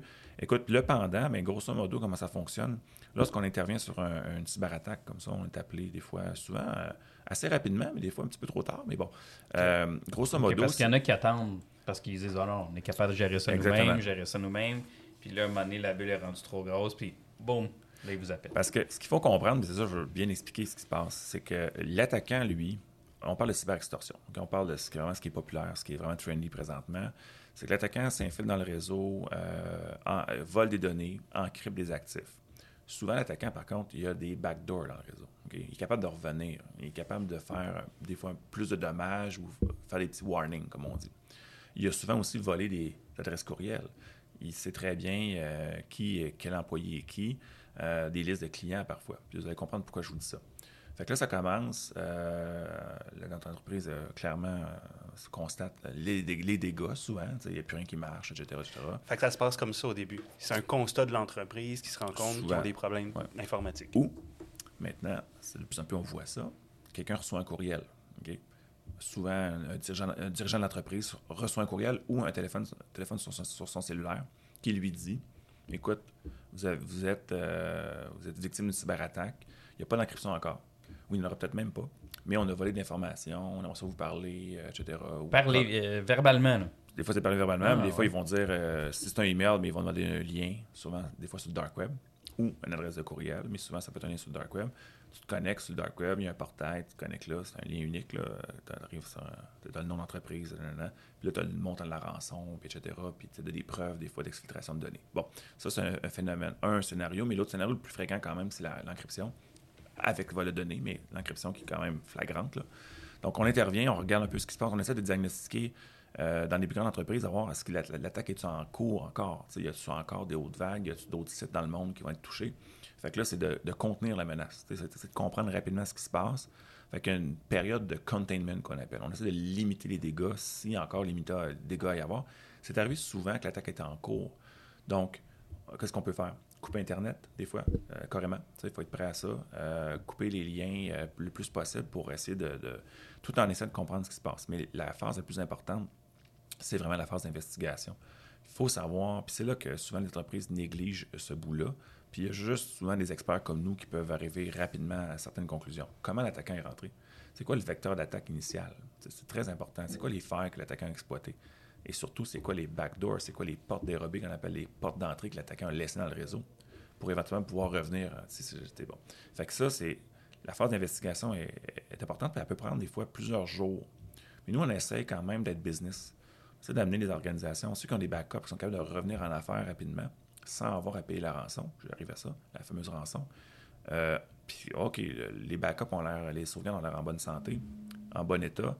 Vous êtes où? Ce n'est pas tous les systèmes qui sont encryptés. La business peut continuer à fonctionner partiellement. Fait qu'on va essayer rapidement de sécuriser les lieux. On peut faire plein d'analogies avec le physique, là. Puis de dire, OK, vous allez pouvoir revenir en, business tranquillement, mais sûrement, pendant qu'on continue l'investigation. On a vu dans le passé, puis encore aujourd'hui, il y a beaucoup de, firmes qui essaient de finir l'investigation avant de recommander l'organisation. Mais ça, on peut prendre des fois deux semaines, trois semaines. L'investigation peut être longue. on essaie quand même d'être relativement gérer les risques avec le client, puis de façon intelligente, évidemment. Il y a un trop de risque, on dit au client, non, ta business est down, puis elle va le rester encore une couple de jours avant qu'on comprenne ce qui s'est passé. Puis carrément, il y en a qui n'ont pas. Les sauvegardes sont encryptées carrément aussi. Oui. Qu'il n'y a pas de plan B. Il n'y a pas de plan B. Donc là, là, ils sont down, ils sont down pour de vrai. Puis ils ne peuvent pas commencer à penser à revenir en affaires euh, sans un paiement de rançon potentiel ou carrément dire écoute, on, page blanche, on recommence à zéro. Scratch. J'ai vu ça, là, aussi. Malheureusement, tu sais, le paiement, de, le paiement de rançon, puis j'arrive à ça. Je vais juste finir mon, cycle de réponse à l'incident. Investigation, recovery, donc euh, recouvrement. C'est là qu'on essaye de justement d'être business puis d'aider l'entreprise à retrouver sa, vie, euh, ses opérations de façon sécuritaire. Puis une fois que c'est relativement tout revenu en ordre, il y a un petit, des fois, euh, un mois, deux mois, trois mois de. On veille au grain si le client veut bien ou si l'assureur veut bien, évidemment. On peut veiller au grain. C'est pas juste non plus surveiller le réseau, les actifs de l'entreprise, c'est aussi le dark web. On parlait de dark web. Est-ce que les données vont être publiées par sur dark web? S'il y a une rançon qui a été payée ou non? Euh, qu'est-ce qui se passe? Il y a d'autres choses? Il y a d'autres dialogues sur l'entreprise, sur les données, les flux de données potentielles, etc. Fait que la veille sur le dark web peut être aussi pertinente dans certains cas. Pas, obligatoire. Euh, donc, je reviens sur le fameux paiement de rançon. Donc là, on a une demande de rançon. OK. On contacte euh, souvent le, lien ou via le, courriel qui a été laissé. on a le montant souvent, tout ça, mais là, on regarde quoi? On attend des fois aussi. Ça ressemble à quoi les montants?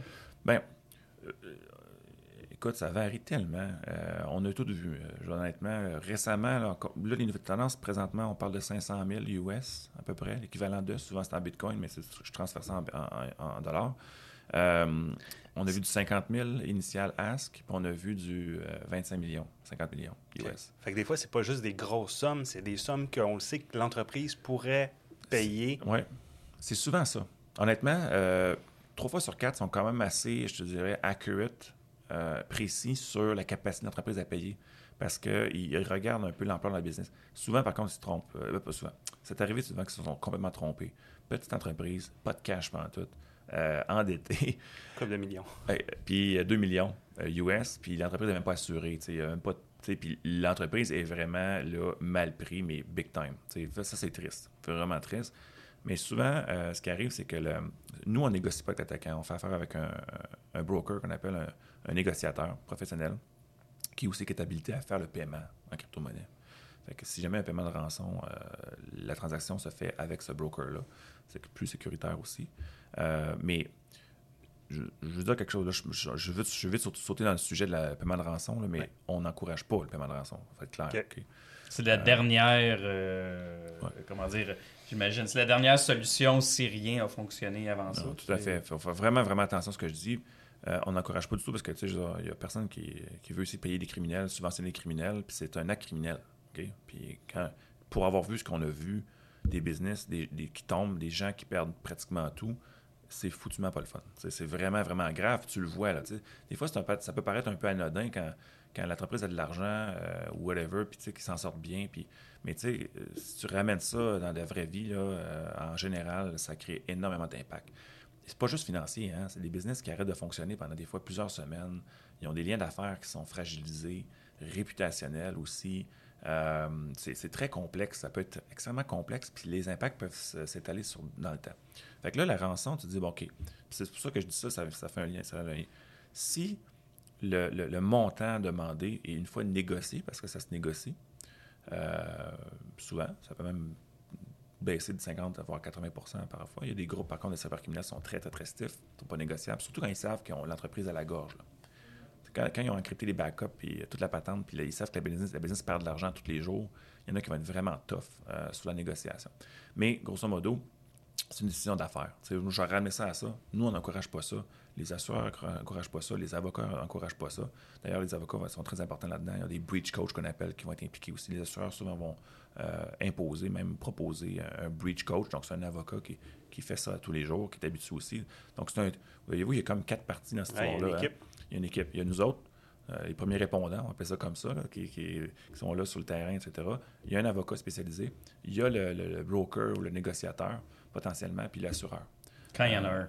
Quand il y en a un. Et des fois, il y a une firme TI externe qui vient aider. Euh, à, remettre des fois, parce que des, fois, là, je veux dire, euh, on a passé de main-d'œuvre pour euh, restaurer les systèmes. des fois, on refait, l'infrastructure est refait au complet, carrément. Fait que ça prend quand même, des fois, un cinquième joueur de confiance qui va venir travailler dans l'équation. Donc, donc, les honoraires, on parle, de cyberassurance, je disais, ça peut chiffrer.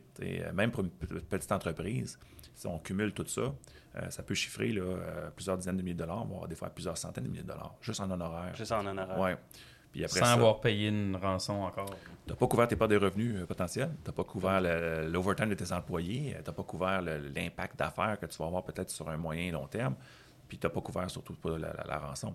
Donc là, la rançon, si on trouve une situation où est-ce que, OK, là, c'est un do or die, par exemple. nos backups sont, sont, pas viables euh, ou ont été encryptés. On n'est pas capable. Comment ça coûte? la rançon est à quoi? Négocier à 200 000, 300 000, 500 000, des fois 50 000, des fois elle reste à un million. Mais ton cost to do business, ou ton, ton, ton cost de recovery, il était à 2 millions, il était à 1 million, puis ta rançon était à 100 000 euh, ou 200 000. Des fois, tu dis, bon, on prend la morale, on met ça de côté, on prend l'éthique, on met ça de côté, puis on... C'est une business decision. Business call, carrément. Surtout euh, si des fois l'assureur couvre le paiement de rançon, euh, parce que l'assureur, lui, son objectif aussi, c'est de. Lui, son client, c'est le client, c'est la victime. Fait que euh, qu'est-ce que ça prend pour que cette business-là, euh, un, limiter les dommages financiers, parce que je veux dire, ça a un coût pareil pour tout le monde, mais aussi, c'est qu'est-ce que ça prend, c'est quoi le meilleur moyen pour ramener cette business-là en, vie? Bien, si le paiement de rançon fait partie des options, c'est quelque chose qui, qui, est sur la table, qui n'est pas encouragé, mais qui est sur la table. Euh, puis je ne veux pas parler pour les assureurs, mais c'est un peu ça quand même la philosophie. Vous êtes dans le domaine. Mais vous avez une bonne collaboration des, des, des assureurs du, euh, du milieu. C'est sûr qu'il n'y en a pas des tonnes. Là. On connaît le marché canadien, c'est assez limité quand même comme offre. Euh, surtout ceux qui peuvent offrir des, des limites considérables là, quand, quand, on parle de, de vraie assurance cyber. Euh, la collaboration est bonne? Oui, tout à fait. tout à fait. Euh, tu as des assureurs qui, sont, qui ont des styles différents, qui, fonctionnent différemment, mais on s'adapte puis on, répond aux critères. Mais en général, ils laissent quand même les professionnels faire leur travail puis les recommandations qui, en découlent. Euh, voilà. Mais souvent, le, pour finir avec la rançon, parce que je ne veux pas non plus mettre trop l'emphase là-dessus, l'idéal, c'est de ne pas se rendre là. L'idéal, c'est de diminuer tes risques ou de limiter les impacts. C'est que pas des fois de limiter les chances que tu, as une, tu sois effectuer une attaque, c'est comme on l'a dit tantôt, c'est pas c'est quand. C'est pas, pas si, c'est quand. Puis, mais c'était quand même relativement bien organisé avec un, minimum, mais peut-être que l'attaque va être limitée à un serveur ou à de, moins d'actifs. Fait que tu ne te retrouves pas dans une situation où tu es complètement down ou complètement euh, à la merci d'un attaquant. C'est ça qu'il faut éviter. Euh, puis là, je vais pas parler du vol d'informations aussi, juste pour finir ils vont avoir volé vos informations. Là. 9 fois sur 10 aussi, les informations sont volées. Ça veut dire quoi? C'est souvent le fait de savoir, de, savoir de fichiers.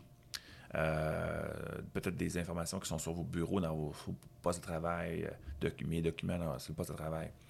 Euh, parfois des bases de données, mais c'est plus rare. Ils vont juste plus souvent chercher des fichiers. Fichiers Excel, fichiers Word, fichiers PDF tous les répertoires finance, RH, etc. Évidemment, euh, tout ce qui est design de ceux qui font du, du manufacturier, souvent, ils vont avoir des plans, ils vont avoir des, recettes, quelque chose. Fait que là, ils partent avec ça. Puis quand tu mets, tu mets grosso modo, c'est la philosophie, c'est quoi? La philosophie, c'est tu ne payes pas la rançon parce que tu es capable de recouvrir tes systèmes. Ben, by the way, sort la, sort la carte euh, data. data J'ai les data. J'ai les data. Euh, fait que là, ils vont commencer à faire du. ils, ils, vont envoyer des preuves, ils vont faire puis la menace, c'est quoi? Bien, on va diffuser ça sur le dark web. Mais là, ils ont commencé à faire quoi? Là, je reviens dans avec mes fameux courriels. Ça. C'est que, OK, je n'ai pas payé, je ne paye pas pour un, je ne paye pas pour l'autre, je ne paye pas de rançon. Ouais, OK, parfait. Bon, attaque de déni de service. là, on a vu ça. Ils commencent à faire du déni de service. C'est quoi? Ils lancent des, des, requêtes volumétriques sur vos services web. Fait que ceux qui ont une exposition Internet, qui travaillent avec Internet, peuvent mettre vos sites web down constamment en lançant des vagues de requêtes euh, en gros volume. Tout le temps, puis là, à un moment donné, ça, ça, ça, jamme. Ouais. Puis ils vont arrêter, ils vont recommencer. Puis des fois, les, les, les, telcos comme Bell, TELUS, euh, Vidéotron peuvent aider aussi à rediriger le trafic. Il y a des technologies qu'on peut mettre euh, dans le cloud aussi. bon, les technologies cloud peuvent permettre aussi d'atténuer l'impact, mais c'est un petit peu le chat à la souris. Ils vont rester quand même. À, il y a ça. Après ça, c'est pas tout. Et là, ils commencent à avoir de nouvelles tendances. Ils envoient des courriels aux employés il envoie des courriels aux clients. Tu peux communiquer officiellement, dire on était victime d'une cyberattaque, mais c'est quand même tannant qu'un attaquant vous envoie des courriels, tu sais pas trop ce qu'il va dire là-dedans, envoie des petites informations à gauche, voyez, on a volé de l'information, ah, envoie des, courriels aux employés en ayant des preuves qu'ils ont volé des numéros d'assurance sociale, des trucs. Tu sais, ils créent un peu une situation ingérable, puis ils vont créer carrément le sentiment d'urgence, puis le, sentiment de on, peut arrêter ça, là, ouais. comment, ça, comment ça coûte? Tes payes, là, Ouais. Ils ont une morale, ces gens-là? Ou ils reviennent, ils reviennent, ils reviennent? Non, non, mais c'est une très bonne question. Euh, OK, on fait le chèque, 500 000. On va revenir dans deux euh, semaines. ils ont encore l'information. Tout à fait. Fait que là, euh, écoute, jusqu'à maintenant, honnêtement, 99,7% du temps là, sont fiables. Euh, fait qu'on peut dire quasiment 100% du temps, les fois qu'ils ont été fiables, c'est vraiment des erreurs de parcours. Pourquoi? Ils sont fiables dans le sens que les, ben, un bémol. Et la clé de déchiffrement, le décrypteur, c'est un outil avec une clé de déchiffrement, euh, est réel et, fon fonctionnel. Il y a eu des bugs, par contre. Mais là, on a un autre joueur avec qui on fait affaire des fois pour améliorer le décrypteur, pour que ce soit plus rapide, plus efficace, pour qu'il y ait moins de bugs. La taille des fichiers peut être un problème. Hein. Tous les fichiers en haut de, 10 MB, 1 gig, ça peut être problématique quand tu viens décrypter ça. Il y a des, des corruptions. Fait que c'est pas l'intention qui est pas bonne. Des fois, c'est plus la technologie puis un petit peu le, fait que des groupes de cybercriminels sont mieux équipés que d'autres. Euh, il y en a qui, qui, qui, qui donnent support aussi. on parle de morale, on parle de respect. Je vais t'aider. On a déjà vu des groupes. Là, je viens de te donner 500 000, 1 million, et puis ton, ton affaire ne marche pas. Là. Là, tu vas m'aider. Puis là, ils partent pas dans le brume. Et sur le portail, sur le Dark Web, ils collaborent. Ben puis, on, ouais, on, une nouvelle, on va t'envoyer une nouvelle version. c'est complètement surréel. Surréel. Euh, après ça, les, les données. Euh, on va demander une preuve de destruction des données. Ça vaut ce que ça vaut, mais on n'a jamais retrouvé. Lorsqu'un paiement de rançon, souvent, justement, on va offrir notre service de, Dark Web Monitoring. On va aller voir sur Dark Web s'ils vont publier ces données sur Dark Web pendant au moins trois mois. Et on n'a jamais, jamais, écoute, sauf pas nous. Nous, on n'a pas vécu ça. Il y a d'autres euh, experts aux États-Unis puis ailleurs en Europe. Il y a eu des petits glitches. Là. il y a eu des diffusions de données euh, malgré un paiement de rançon, mais c'est vraiment pas la norme. Fait que pourquoi? Bien parce que c'est un business model, c'est un modèle d'affaires qu'ils doivent protéger. Là, vous comprendrez qu'on n'encourage pas le paiement de rançon ni les assureurs, mais il y a quand même des firmes comme KPMG, il y a des assureurs très réputés qui ne disent pas non à ça, qui peuvent dire ça peut être une solution. Le jour où ils brisent leur modèle d'affaires, qui sont plus de confiance, on va être les premiers à dire tu ne payes pas de rançon. Les assureurs ne voudront plus payer de rançon. Puis là, le petit château de cartes s'écroule assez rapidement. On a même entendu parler de de petits petits amateurs là, qui se sont improvisés, qui ont été de, pas été de parole du tout, puis ils se sont fait euh, pas zigouiller physiquement. on ne sait pas ce qui s'est passé, mais... Mais d'autres hackers s'en ont occupé. ils, se, se sont... Euh, ils ont trouvé... Euh, ils ont trouvé des... des, ouais, en fait, ils ont arrêté de faire la, business, Donc, c'est carrément si on peut parler, je ne vais pas faire de boiteux, mais on parle de la mafia souvent, etc. Il y a quand même des lignes de conduite, il y a quand même souvent genre un code de conduite. Euh, plus ou moins formel, mais visiblement, il y en, ont un, euh, du moins euh, dans, dans leur morale, ils ont une morale. Dans la masse, oui. Puis souvent, c'est drôle, ils vont dire, parce que quand, tu, quand ils attaquent des hôpitaux, des fondations, souvent, on a aussi des situations où est-ce qu'ils ont releasé les, la clé de décryption sans, sans argent en retour, parce qu'ils s'en prenaient malgré eux, sans le vouloir. Ça, c'est la autre preuve que je disais tantôt, là, que souvent, c'est pas ciblé. Là. Fondation, euh, entreprise ou euh, organisation dans le médical, euh, centre de personnes âgées. fait que souvent, certains groupes s'en foutent carrément, mais je te dirais la majorité ont une certaine morale. Fait que quand on démontre, hors de tout doute pour eux, qu'ils ne sont pas à bonne place du tout puis font du mal, à des organismes qui ont, un, pas d'argent, deux, ou c'est vraiment des, des organismes euh, de bienfaisance ou de non lucratif, etc., ils vont, ils vont être très collaboratifs à ce moment-là. Donc, c'est quand même, puis ils s'excusent. Fait que euh, c'est quand même particulier. Ils sont polis. Euh, ils sont polis. en tout cas, bref. J'ai aucun respect pour ces gens-là, mais ils restent qu'à la base. bon, s'il reste quand même un minimum à, la fin de parole puis de, puis de morale, on va dire, bon, c'est déjà ça de gagner dans, dans, dans, la. Ouais. Donc, on a fini. On a fini par payer la, la, rançon. Là. On a passé au travers. On pense à revenir en opération, qu'est-ce qui se passe par la suite? Parce que là, on l'a appris à la dure. Si on n'était pas bien préparé, on l'a appris à la dure.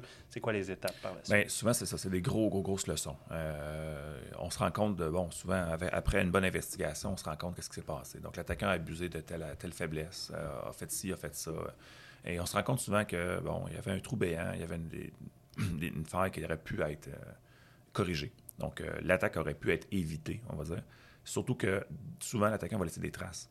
Il y a des alertes, euh, il y a des choses qui étaient relativement évidentes, qu'il y avait quelque chose qui se préparait. Pas toujours, mais euh, ça arrive quand même assez régulièrement, qu'il y avait quand même des traces. Donc, c'est la faute de qui, qui ne l'a pas vu, qui a mal réagi, qui a mal interprété? C'est pour ça que je disais tantôt, euh, les leçons apprises, bien, souvent, OK, on n'a peut-être pas les compétences ou le temps. On parle de gens TI, des fois, qui surveillent les consoles, ils ont d'autres chats à fouetter, ils ont d'autres priorités, ils regardent ça une fois de temps en temps. Euh, où ils n'ont pas l'expérience pour interpréter des fois des signaux. Euh, fait que, des fois, c'est des sous-traitants. J'imagine dans beaucoup de moyennes entreprises au Québec, c'est pas nécessairement une personne à temps plein à l'interne, c'est de l'externe. Exact. Fait que là, je ne veux pas dénigrer du tout, du tout. Fait que c'est juste une question des fois de qualité de temps et de qualité de temps. Euh, puis un minimum d'expérience et de formation. Fait que je pense qu'il y a déjà des choses qui peuvent être adressées par les gens en place ou les firmes TI qui supportent les gens qui nous écoutent. Mais il faut s'assurer que. Puis, qui dit temps, qui dit expertise minimale, dit argent. Il n'y a rien sans rien. La personne TI qui n'a pas le temps, mais c'est parce que là, il manque peut-être quelqu'un, ou il manque euh, un volet au contrat euh, quand c'est un impartiteur TI. Fait que, tu sais, c'est quoi la morale? Un minimum d'investissement peut-être en cybersécurité. peu importe la forme, ça prend un minimum. On est parti d'entreprises hein, qui, investissaient zéro en cyber qui avaient peut-être des intentions. Il y en a souvent qui disent Ah, on voulait faire ci, on voulait faire ça. les années passent, les mois passent, puis ils ne font pas. On est, parti, on est passé de petites entreprises qui avaient zéro budget aujourd'hui qui investissent 50, 100 000 par année, 150 000 par année, c'est quand même pas rien. Non. Qui investissent même plus en cyber qu'en TI. c'est quand même farfelu, mais je sais, des fois, ça va durer un temps, mais pour stabiliser, la situation va stabiliser, il y a des, il y a des projets. C'est pas juste d'investir, des fois, il y a des, un gap à combler. Euh, des fois, il y en a qui ont profité aussi pour migrer dans le cloud, qui avaient des vieilles infrastructures. Fait que c'était un genre de OK, là, on va, on, va le faire. l'après-incident, ben, tu as des leçons apprises, tu as des mentalités qui changent. Euh, As-tu des obligations? Ben oui, OK, très bon point. Euh, si, euh, ben là, on peut parler du projet de loi 64. Là, euh, ça, je pense qu'on va se garder peut-être un, épisode. ouais. Parce que ben, ça, ça va être très d'actualité ben, dans les prochains ah mois. oui, définitivement. on pourra en parler ou des collègues chez KPMG qui pourraient venir parler de ça. Mais on parle un petit sneak peek, là, oui, oui, oui. introduction. Ben oui, cette loi-là, ben, la loi 25, je pense, je me rappelle, excusez-moi, j'ai un petit trou de mémoire, mais ça va tomber en loi. C'est pas le projet de loi 64, mais qui va devenir la loi quelque chose, va est obligé à divulguer. Donc, on parle de divulgation, on parle de communication. Euh, on le fait quand même déjà, euh, honnêtement. La plupart des entreprises au Canada sont quand même de bonne foi. Euh, au Québec, on n'était pas obligé de divulguer. Ailleurs au Canada, oui, dans certains égards. Mais grosso modo, s'il y a un risque d'atteinte ou un préjudice potentiel sur ma clientèle ou mes employés lié à les informations personnelles, je vais être obligé, pour sûr, de, de, divulguer par rapport à ça. Euh, ça peut être assez complexe, effectivement. Ça va prendre, je pense que ça vaut la peine d'avoir un podcast avec des experts qui vont parler de c'est quoi un peu les tenants et aboutissants de ça. Mais il n'y a pas juste ça. J'ai des partenaires d'affaires, par exemple. Euh, il y a des, euh, on a vu beaucoup de situations où est-ce que un partenaire d'affaires a envoyé une recette de fabrication, soit un produit, un procédé chimique ou un matériel quelconque, etc. Puis j'ai une information privilégiée, on va dire, sur d'autres entreprises. Ça peut être aussi des commandes, ça peut être un inventaire, ça peut être euh, des revenus, euh, bref, tout ça. Fait que là, je fais quoi? J'ai une mm. chance, peut-être que ces informations-là ont, fui, ont été accédées ou ont été accédées plus tard par, par, par euh, des personnes mal intentionnées ou externes à l'organisation. Est-ce que je dois divulguer à mes partenaires d'affaires ou à mes clients ou à mes, mes, mes, mes fournisseurs cette information-là? Bien là, c'est là que les avocats rentrent en ligne de compte, évaluation du risque, euh, évaluation du risque réputationnel, qu'est-ce qui est bien de faire, qu'est-ce qui est pas. Parce qu'il y a un risque des deux bases. Si tu le fais, ta réputation peut être euh, entachée. Puis si tu le fais pas, ben, ça peut venir te rechercher plus tard. Tout à fait. Tout à fait. Au même niveau. Tout à fait. Puis là, je vais arrêter là parce qu'effectivement, je pense que ça, ça, vaudrait la peine d'avoir un expert euh, en droit, là, puis un avocat qui est, qui est expérimenté. J'en connais plusieurs qui seraient peut-être très intéressés à venir partager ça avec vous. Fait que, c'est quand même il ne faut pas négliger cet aspect-là. on pourrait aller même plus loin avec une firme de relations de presse, tout à fait. gérer l'image, oui, exactement. Parce ben, écoute, non, tout à fait. Puis, je ne veux pas nommer personne, mais j'ai quand même des gens préférés, on va dire, là, dans, dans effectivement les agences de communication, euh, firme d'avocats, puis chez KPMG, d'autres associés qui sont spécialisés dans d'autres sphères. Fait que, il y a quand même. Euh, c'est complexe quand tu y penses parce que dans une situation, là, le, le commun des situations, ce qui arrive le plus souvent, tu as besoin d'avoir plusieurs experts autour de toi pour, pour aider l'entreprise à cheminer là-dedans. Fait que c'est pas une histoire de TI. Fait que c'est ça qu'il faut que les gens comprennent, c'est que si vous faites face à un incident, ce n'est pas juste de se rétablir cet incident-là, il y a d'autres conséquences, puis il y a, des, une gestion de risque à faire. Puis il y a peut-être des obligations aussi euh, au travers de tout ça. Fait que légal, ou en tout cas du moins, euh, ou euh, réglementaire légal ou normatif, parce qu'il y a des normes aussi. là, l'autre affaire qu'on n'a pas parlé, c'est que de plus en plus, faire du commerce aux États-Unis, ça va commencer à être compliqué. On parle des cyberassureurs, c'est un sujet particulier, ils sont de plus en plus exigeants, mais je peux vous dire que des clients aux États-Unis qui vont être de plus en plus exigeants, ou des partenaires d'affaires, parce que, pourquoi? Je fabrique des clous, par exemple, OK? Euh, moi, j'ai jamais investi en sécurité. Je des clous. Euh, ma shop a été down pendant deux semaines à cause d'une cyberattaque. Puis là, ça a créé un impact à mon client aux États-Unis parce que lui, il a. Un cahier, mettons, qui vend des, clous. Oui, pire que ça. J'étais en train de fabriquer euh, un building, là, puis j'ai pas réussi à arriver dans mes dates à cause que toi, au Québec, tu n'as pas, pas, réussi à me fournir une pénalité. Fait que, tu une pénalité. Fait que, il faut vraiment voir ça aussi loin que ça. Puis, euh, fait que, y a des, moi, j'ai des clients dans l'industriel ou manufacturier qui sont là, crime, euh, peu, je commence à avoir des exigences de cybersécurité, imagine-toi donc, mais à cause de ça. Fait que, euh, fait que ça va loin. Euh, ça, va, ça peut aller très, très, très. Un simple incident de sécurité peut aller très loin. dans l'après-incident, on parle de l'après-incident, c'est tout. L'avant aussi, parce qu'on parle un peu d'avant, mais on parle de reddition de compte, communication, divulgation, peu importe, là, gestion de la réputation, gestion de la je suis content parce qu'on a, on a réussi quand même. On, on, a essayé d'être limité dans le temps aujourd'hui. Puis on a parti de bon de, de, qu'est-ce qui, était la, la, cybersécurité. On a fait le tour d'une intervention, euh, puis comment ça se passe, comment vous intervenez. On, a quand même fait le, le, tour de tout ça. Ça l'ouvre plein de portes. Là. Ouais, de sujets qu'on pourrait se parler, puis euh, continuer une autre heure ou deux, je suis certain. Euh, j'espère qu'on aura la chance de, de refaire tout ça. Euh, Alex, je ne sais pas si c'est un. Ben, peut-être en conclusion, euh, pour les gens qui seraient intéressés de, de vos services, là, euh, ils peuvent bon, passer par nous, mais vous contacter aussi directement. Oui, je ne suis pas venu pour ça, honnêtement, en toute sincérité, mais écoute, tant mieux, c'est là qui ont besoin d'aide. On va le voir comme ça, là, vraiment. C'est sûr qu'on peut vous aider dans plusieurs aspects, là, tous vos besoins, finalement, autour de la sécurité, conformité.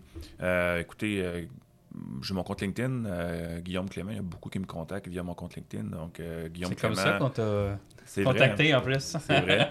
Sinon, euh, Guillaume Clément, un seul mot, at euh, kpmg.ca. Donc, euh, ça va me faire plaisir. Puis j'ai une grande équipe, donc c'est peut-être pas moi personnellement qui, qui va vous contacter ou faire affaire avec vous.